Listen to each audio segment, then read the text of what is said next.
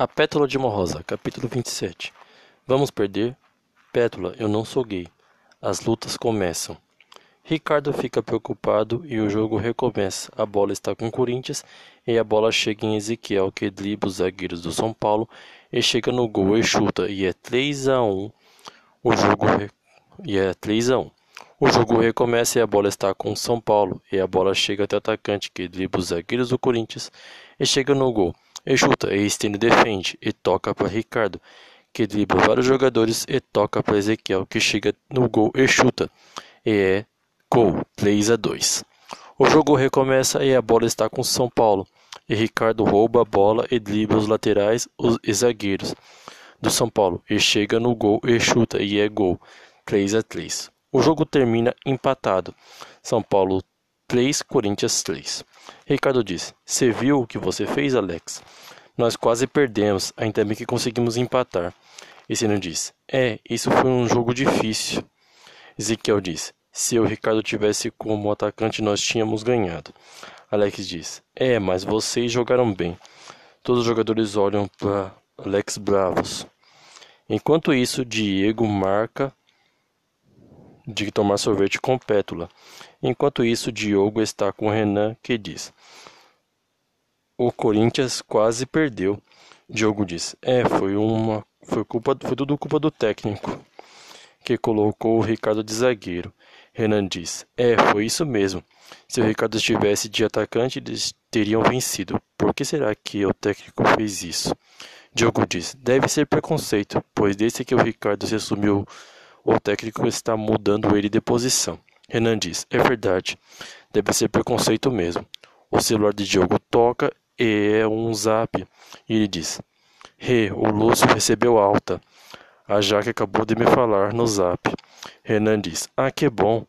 Enquanto isso, Diego se encontra com Pétula e compram dois milkshakes. E vão para a praça e ela diz: O Carlos tirou umas fotos de você dançando com o Ricardo. E me mostrou hoje de manhã. Diego interrompe ela dizendo: Pétula, eu não sou gay.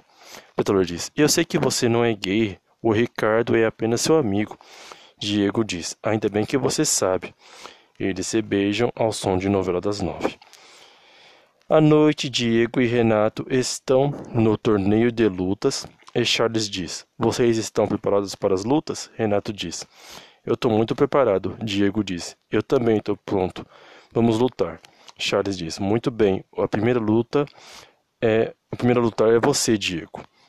No ringue, o narrador diz: O torneio de lutas continua e agora teremos a luta de Diego contra Aleph. Comecem a luta. A luta começa e Aleph dá um soco, mas Diego desvia e dá um soco e acerta. Aleph dá um chute e acerta. Diego cai e Aleph fica em cima dele e começa a dar vários socos no rosto de Diego. E na plateia Pétula começa a gritar: Reage, Diego! Vai, Diego, acaba com ele! Renato grita: Vai, Diego, vence essa luta! Diego ouve os gritos e consegue empurrar Aleph e dá um chute nele e consegue dar um mata-leão e vence a luta e comemora. O narrador diz: Uau, um mata-leão! Essa foi a primeira luta de Diego e ele foi ótimo. Parabéns. A próxima luta será de Renato contra Bento. Comecem. A luta começa. Renato dá um soco e acerta.